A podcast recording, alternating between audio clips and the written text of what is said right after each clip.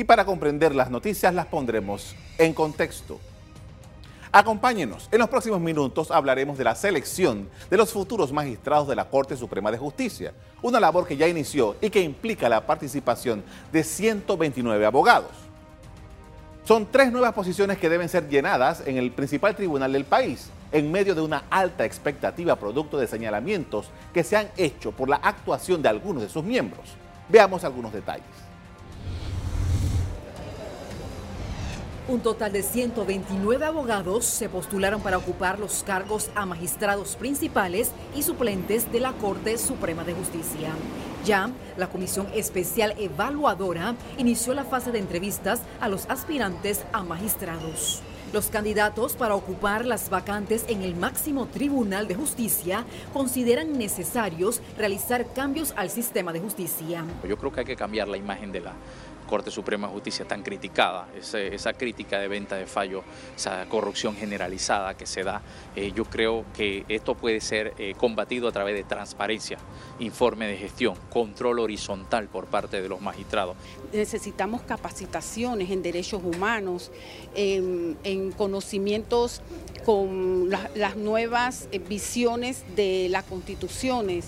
La comisión no realizará recomendaciones para ocupar los cargos, sino que hará consideraciones de cada uno de los aspirantes y que los seleccionados reúnan el perfil que espera la ciudadanía.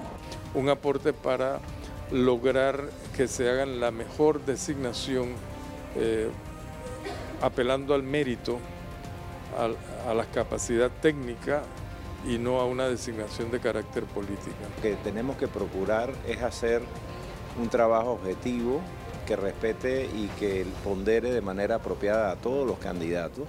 Una vez culminado el proceso de entrevistas, la comisión pasará al presidente Laurentino Cortizo un documento con consideraciones que tienen los aspirantes y allí se espera saldrán las designaciones pendientes para magistrados con periodos vencidos. El presidente debe reemplazar a los magistrados Harry Díaz, Abel Zamorano y Jerónimo Mejía a los dos primeros se les vence el periodo este diciembre, mientras que a Mejía se le venció en diciembre de 2017. Por otra parte, Zamorano, quien era magistrado suplente, fue ratificado como principal apenas en marzo pasado, luego de pasar cuatro años encargados de este puesto tras la sentencia a Alejandro Moncada Luna. Mejía en diciembre cumplirá dos años sin que se le haya nombrado reemplazo. Estos dos casos son para elaborar. Tanto Abel Zamorano como Jerónimo Mejía han presentado sus credenciales a la Comisión Especial Evaluadora del Pacto de Estado por la Justicia. Los dos magistrados se enfrentarán a los otros 127 abogados que se inscribieron para el puesto. Pero, ¿cómo será la evaluación para los magistrados en ejercicio? Esta es la primera situación de este tipo que encararán los miembros del Pacto de Estado. Si en las entrevistas regulares a los aspirantes se les presentan temas hipotéticos y ellos deben elaborar posibles fallos, a Zamorano y Mejía le examinarán igual o les preguntarían por las sentencias ya proferidas por ellos. Sin duda que cada entrevista será un momento interesante. Escuchemos lo que comentó el magistrado Mejía sobre las críticas a su postulación. Los cuestionamientos hacia mí serían políticos y serían de aquellas personas eh, respecto de las cuales yo he tomado decisiones en derecho eh, con el propósito de hacer justicia, que es lo único que motiva a mí, eh, y diría yo hasta detractores de la democracia. En mí usted tiene garantía de integridad y transparencia. ¿No es cansón esto de ser magistrado? Tengo fuerzas todavía, tengo fuerzas todavía, y deseo servirle a mi patria. Mientras estos acontecimientos se dan, el sistema de justicia atraviesa por situaciones complejas, insatisfacción ciudadana y cuestionamientos.